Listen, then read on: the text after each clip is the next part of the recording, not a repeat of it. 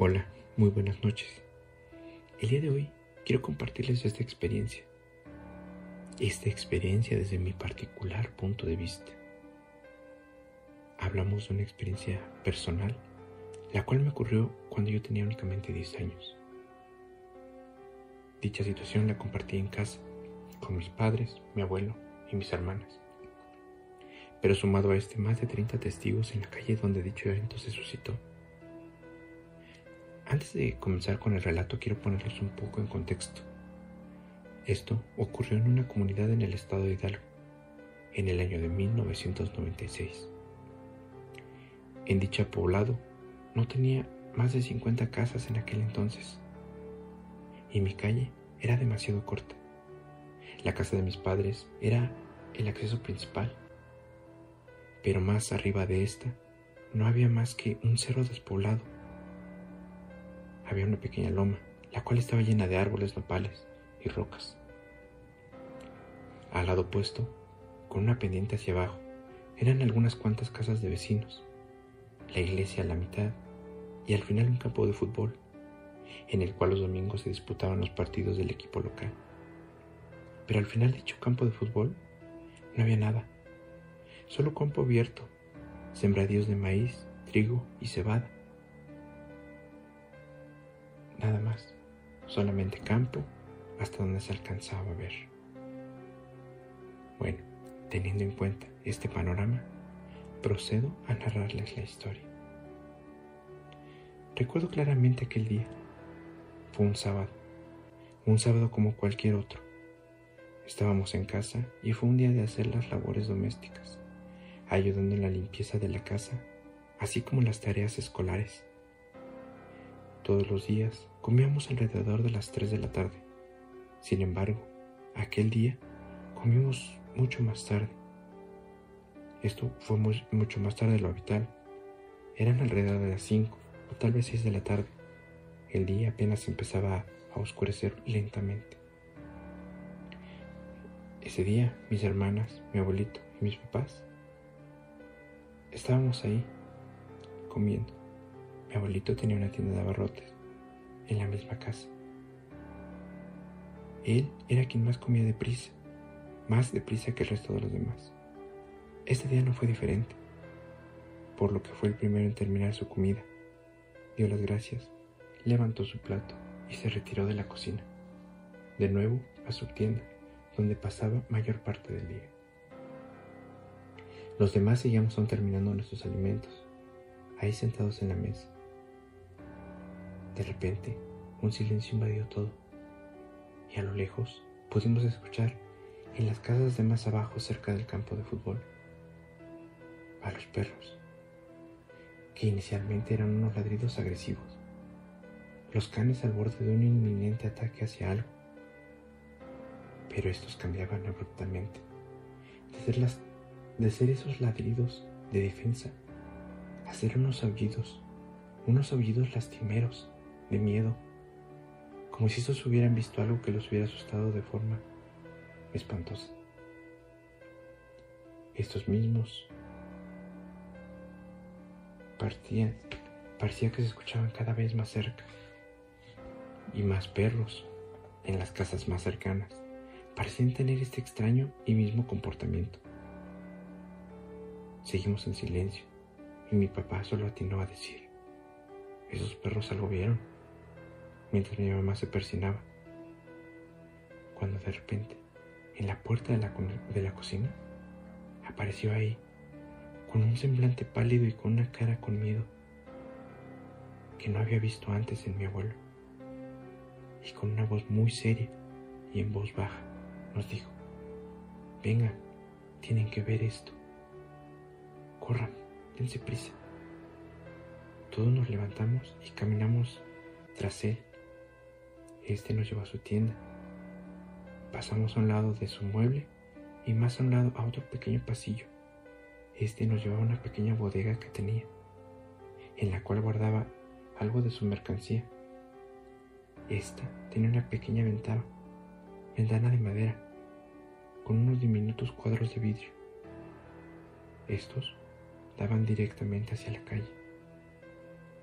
Los cuadros no eran más grandes que 10 o tal vez 15 centímetros por 8, pero los cuales eran suficientemente perfectos para ver hacia el exterior. Fue ahí cuando nos asomamos por la ventana y pudimos ver a un perro, pero era un perro de, de proporciones sobrenaturales. El solo verlo hizo que mi corazón se acelerara. Una de mis hermanas entonces preguntó, ¿qué es eso, abuelo? El abuelo, muy serio con la mirada fija en aquella ventana, únicamente nos dijo, eso niños, eso es un nahual. Pude escuchar claramente ese, esa expresión mientras mi mirada seguía clavada en aquel extraño animal, el cual inicialmente fue atacado por seis perros de nuestro vecino, Trinidad.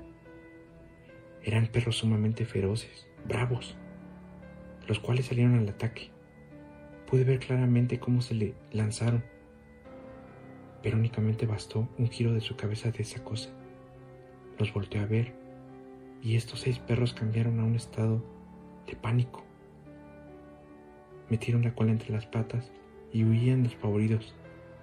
Estos se escondieron detrás de unos maderos, donde, desde la seguridad de su escondite, comenzaban a aullar, pero aullar de forma horrible, ante aquella impresión de haber visto a aquella bestia, aquel perro, un perro que se asemejaba más bien al tamaño de un burro con una horrible melena que más bien parecía ser un, un mechudo sucio, con unos pasos torpes y unas patas sumamente anchas. Se veía la pisada. Esta no parecía ser de un perro ordinario. Este avanzaba lentamente por la calle. Este de repente volteó, volteó hacia la ventana donde estábamos volteó a vernos. Clavó su mirada en aquella pequeña ventana donde lo veíamos. Entonces me invadió el terror. Me quedé ahí inmóvil, paralizado, en un estado de shock, pues sentí su mirada penetrante, su mirada de esos horribles ojos, totalmente negros, y una trampa chata, la cual dejaba ver unos horribles colmillos amarillentos pero lo más impactante de este hecho fue su cara. Esa horrible cara, esas facciones. Era una mezcla entre un animal y un humano.